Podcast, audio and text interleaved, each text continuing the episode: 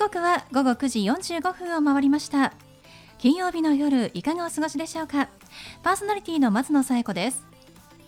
この番組ボーイズビーアンビシャスのコンセプトは夢を抱き語りそして行動に起こそうということで毎回さまざまな業種のビジネスパーソンがゲスト出演。どんなビジネスをされているのかどうして始めたのかその思いを語っていただくそんな番組です。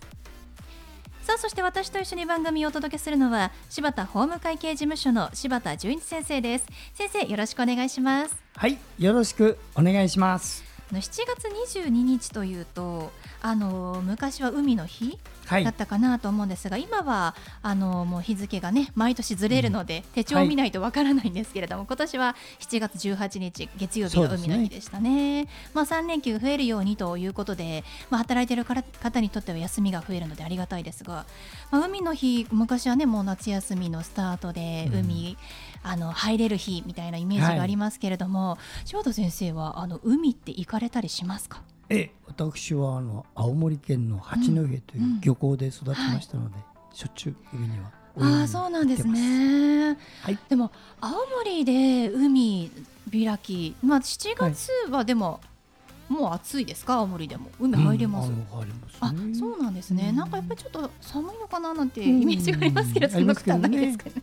わ、かりました。私もね最近はねちょっと行ってないんですけれどももともと海好きで、はい、ね今年はちょっと行きたいななんて思いますけれどもね。夏休みの方も多いと思いますのでそうですね、ね、海はね、浜は日中もいいけどね、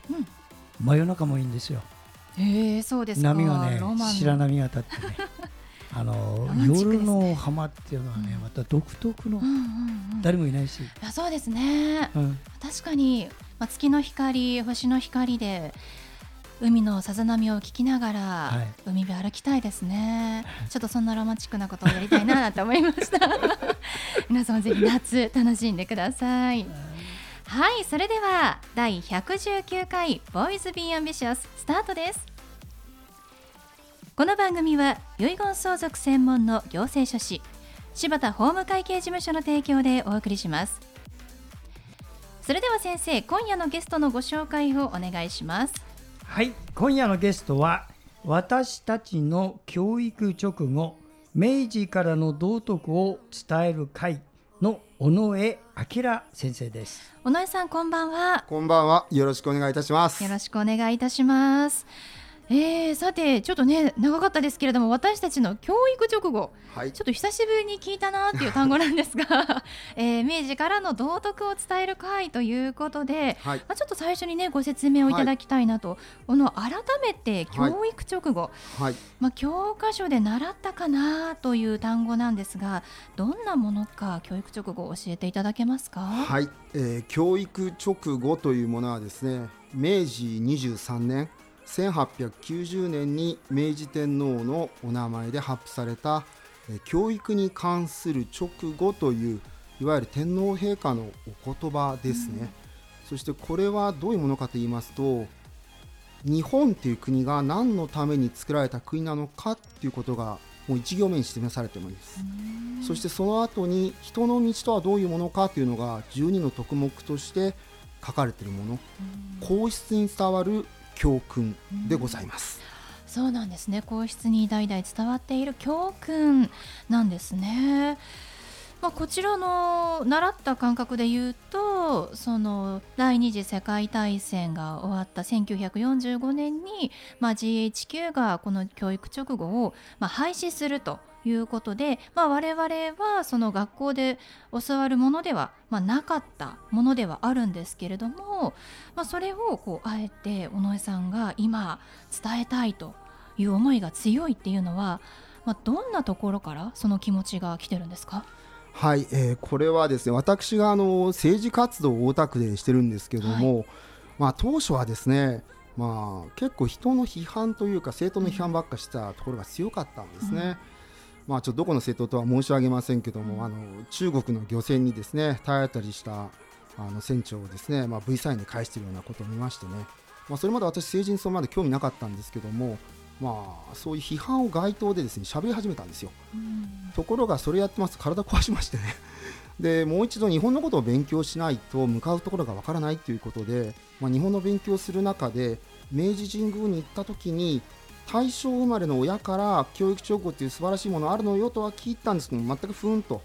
まあ、聞き逃してたものをですね、発見しましてね、まあ、読んでみたらびっくりしたわけですよ。じゃこのこれだと。明治神宮にその教育直後が書かれたものが置いてあったということなんですね。あのー、社務所でも売ってますしね。500円で片拍子のものがありますしあとこの紙でペラッとこうできたものはあのお賽銭入れるあそこの横にこういっぱい置いてます。そうなんですね。はい、もう明治神宮行かれたらですね、もうこの教育直後を手に取っていただいてですね。ぜひ読んでいただきたいと思っております。小野さんはその教育直後を読んでどんなところに感銘を受けたんですか？はい、えー、まずですね一行目にですねこう書かれてあったんですね。国民の皆さん、私たちの祖先は国を建て始めた時から道義道徳を大切にするという大きな理想を掲げてきましたと書いてあったんですよね。ほど私これ読んだ時正直衝撃受けましてね。自分が今まで日本に生まれていて、まあ、この国なんて自分の国を言ったわけですけども、まあ、これ読んでですねあ素晴らしい国に生まれたんだなっていう。だから自分たちのこう父やおじいさんたちの代は立派な人がいたんだなってことを気づきましてね。とてもなんか誇らしいようななんかこう日本人として初めて目覚めたような気持ちになったんですね。でもやっぱりこう海外の方からの日本の評価っていうのも、まあ、かなり高いですしやっぱりこう民度、まあ、国民が同じこうなんていうんですか歩み寄ろうとする考え方っていうのは今も残ってるなっていうのを感じますよね。おっしゃる通りです。さっき小野井さんがおっしゃってた12の特目っていうのはどんなことが書いてあるんですか？はい、これ具体的にいいですか？じゃあ、はい、教えてください。これはですね1親に感謝する、うん、お父さんお母さんありがとう。2兄弟仲良くする。一緒にしっかりやろうよ。3夫婦で協力する。2人で助け合っていこう。4友達を信じ合う。お互い分かってるよね。5自ら反省する。ごめんなさい。よく考えてみます。6博愛の輪を広げよう。みんなに優しくする。7知徳を磨く。進んで勉強し努力します。8公のために働く。喜んでお手伝いします。9ルールに従う。約束は必ず守ります。10祖国に尽くす。勇気を出して頑張ろう。11伝統を守る。いいものは大事にしていきます。12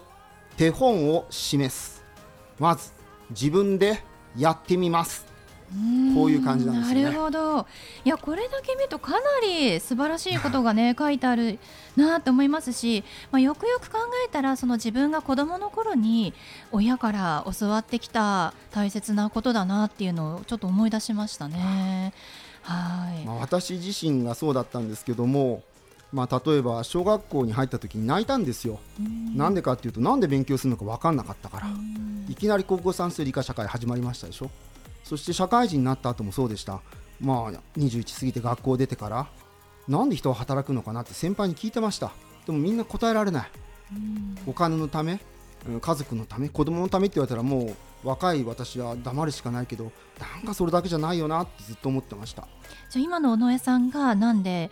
勉強しなきゃいけないなんで仕事しなきゃいけないんだって聞かれたらなんて答えますか？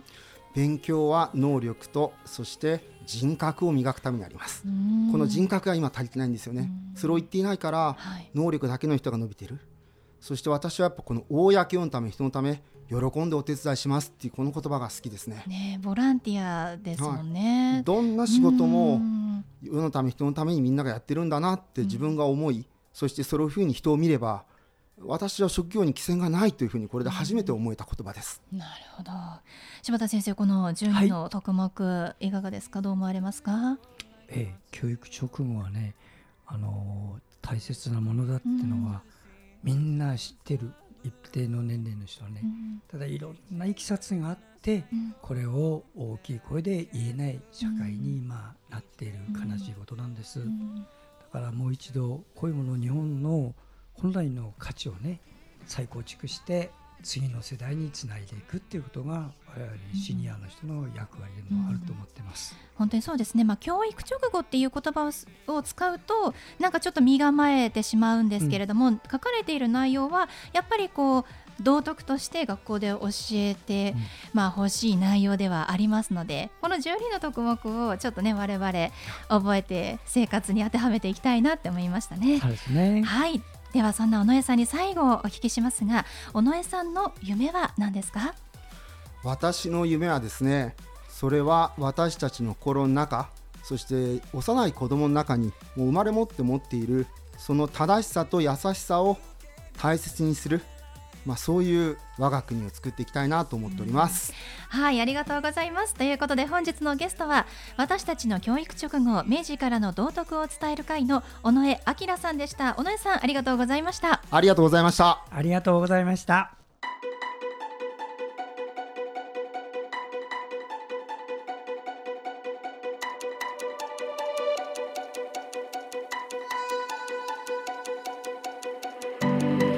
いては柴田先生のワンポイントアドバイスです。では先生今日はどんなお話をしてくださるんでしょうか？はい。遺言相続専門の行政書士の柴田でございます、えー、32年この仕事をもう遺言相続だけをしておりますので皆さんちょっとですね参考になるお話になれば嬉しいなと思います。遺言書を書く時のえー、前提になるお話でなかなか本には書いてないことなので、えー、ぜひ、ご参考にしてください。それは何かというとね遺言を書くときはねあらゆるものを想定して書くということなんです。あらゆるものを想定して書くというと皆さんわかるでしょ自分が持っている財産あのみんなに分けようと思うんだけどあのいろんな事情が出て例えば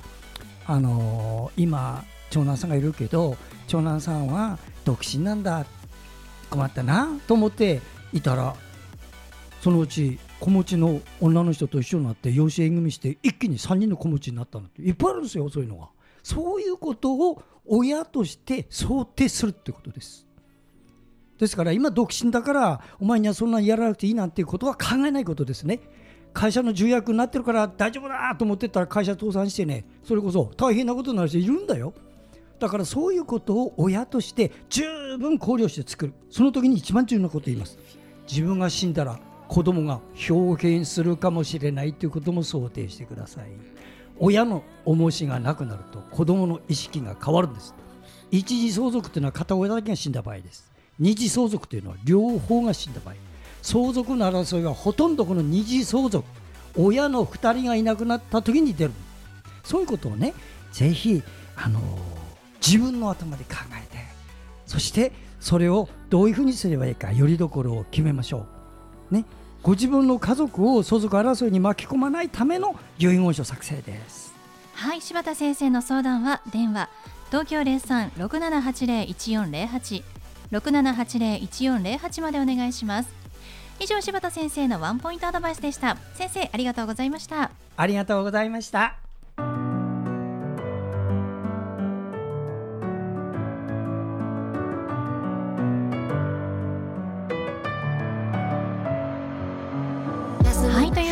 お送りしてきました「Voice Be Ambitious」いかがでしたでしょうか？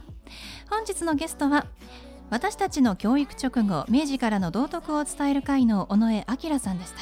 えー、教育直後と聞くとちょっと身構えてしまいますが12の特約ということで親に感謝するとか夫婦で協力するとか、まあ、人が成長する上で役に立つことも書いてありますので皆さんもぜひ一度読んでみてください。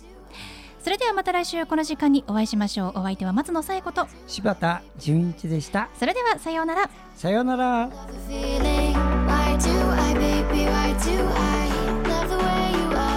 Leave me